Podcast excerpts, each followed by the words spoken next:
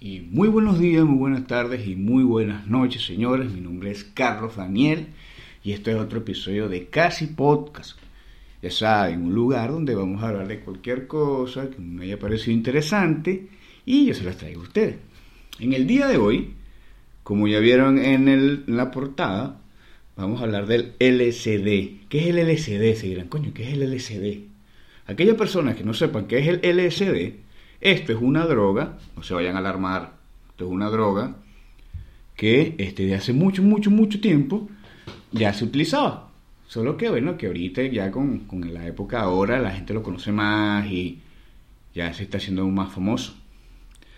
¿Qué pasa con esta, con esta droga? Bueno, que esta droga acaba, acaba de cumplir 80 años. 80 años, ya va. Estoy un poco atorado. Ok, como decía, esta droga acaba de cumplir 80 años de su creación. ¿Quién fue el creador de esta locura? Dirán ustedes. No, bueno, el creador de esta locura se llama Albert Hoffman, conocido en Latinoamérica como Alberto Osman. No, mentira, no es conocido en Latinoamérica por ese nombre. Se llama Albert Hoffman y este científico fue el creador de, este, de esta droga, o sea, de, de, esta, de estos compuestos químicos este, y que, que dan un resultado alucinógeno, que la gente lo utiliza como para, como para viajar en otro, a otro lugar y ese tipo de cosas. Eh, ¿Por qué llamo a cotación este tema? Porque se, se acaba de estrenar un documental en Netflix, como bueno, como quizás lo que gente que ya me ve, sabes que soy muy fanático de, los documentales porque me informo mucho. Así, así me informo yo sobre las cosas, viendo documentales.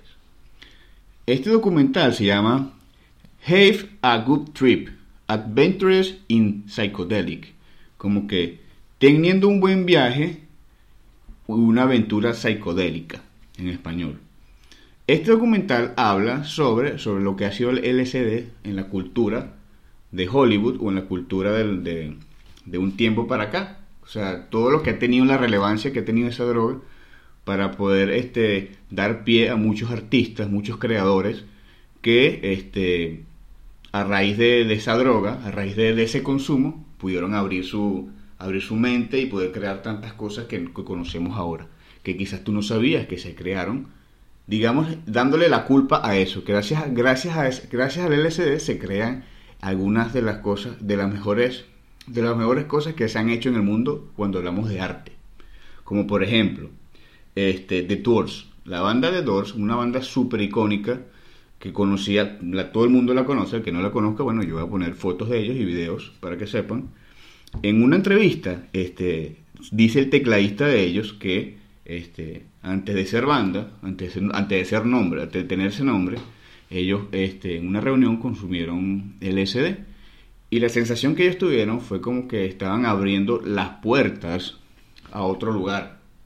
Abriendo, estaban abriendo la, puerta a, nuevas experiencias, abriendo su mente a, muchas cosas que no lo habían sentido antes de consumir esto. Por eso ese nombre the doors, o sea, las puertas. Ellos abrieron las puertas cuando consumieron, luego de consumir esta, esta sustancia. También otros más que sí son muy, muy icónicos. Por ejemplo, los Beatles. Este, los Beatles, este, uno de sus dos, dos de sus discos están, están en el número uno y número tres en en la historia de los mejores discos del mundo. Y todos estos discos fueron influenciados por esta sustancia. Le voy a poner la portada y la portada hablan por sí solo. La portada, ustedes van a decir, sí, de verdad que ellas estaban en alucinógeno cuando hicieron este disco. Y si no fuera sido gracias a esa, a esa, a esa, a esa droga, no, quizás no nace nada de lo que nació y quizás no, no son lo que son ahorita esos discos actualmente. No digo la, agrupación, porque la agrupación es mucho más vieja. Y este, bueno, y conocieron eso fue después que se hicieron, digamos, famosos. Otra banda también está Pink Floyd, que bueno, que Pink Floyd también lo dice en algunas de sus canciones, que si no fueran por eso no quizás no fueran nacido tampoco ninguno de esos temas. Este, también están este, sí, bueno, la música mayormente esas fueron las que los que más los que más me parecieron interesantes. Pero también hay este hay personajes del mundo que, por ejemplo, Steve Jobs todo el mundo conoce quién es Steve Jobs, el creador de, Apple Computer. este, esta persona, este hombre, dijo una vez que tomar LSD fue una de las dos o tres cosas más importantes en mi vida. El que, y el que nunca ha probado un ácido nunca me entenderá completamente. Bueno, yo lo que puedo decir, lo que dijo esto, que quizás muchos inventos que, que tenemos actualmente de Apple no lo tendríamos si quizás este hombre no fuera consumido esta sustancia. Entonces, ya aquí me llega la relevancia de lo que tiene este, esta, esta sustancia que, si bien mal es una sustancia, es una droga, este, sin ella no fuera sido nada lo que es la cultura actualmente. En este aspecto, en la música, digamos, en el arte, eh, y en muchas cosas también, que quizás que muchos datos que no conocemos, que son gracias a esto, son culpables por esta sustancia. Sí, eso suena malo, pero así es la vida y así es la realidad. También otro dato, este, por ejemplo, Salvador Dalí, un, artista muy muy conocido en todo el planeta, le voy a poner fotos de su, de su, de su trabajo aquí. Eh, este hombre, este, sí, la mayoría de su vida, de su trabajo fue en ácido, fue en LSD. Imaginen si este hombre no fuera tenido ese tipo de sustancia, no, no crea lo que, lo que se creó y no fuera hecho las pinturas que se hicieron. Recordemos que eh, me atrevo a decir que George Lucas, uno de los cineastas más impresionantes del planeta, creador de, creador de, toda la saga que es Star Wars, eh, uno, de su, uno de sus referencias era Dalí. Imagínense entonces, si Dalí no fuera hecho lo que hizo, en sustancias, quizás no existiera Star Wars o quizás no existieran muchas de las cosas que están en Star Wars actualmente. Así que, bueno, un poco de reflexión. Y un datico curioso, ¿sabían ustedes que Salvador Dalí fue el creador del logo de las chupetas Chupi Chups? Ya les voy a poner el logo también para que vean. Y te digan, wow, no lo sabía.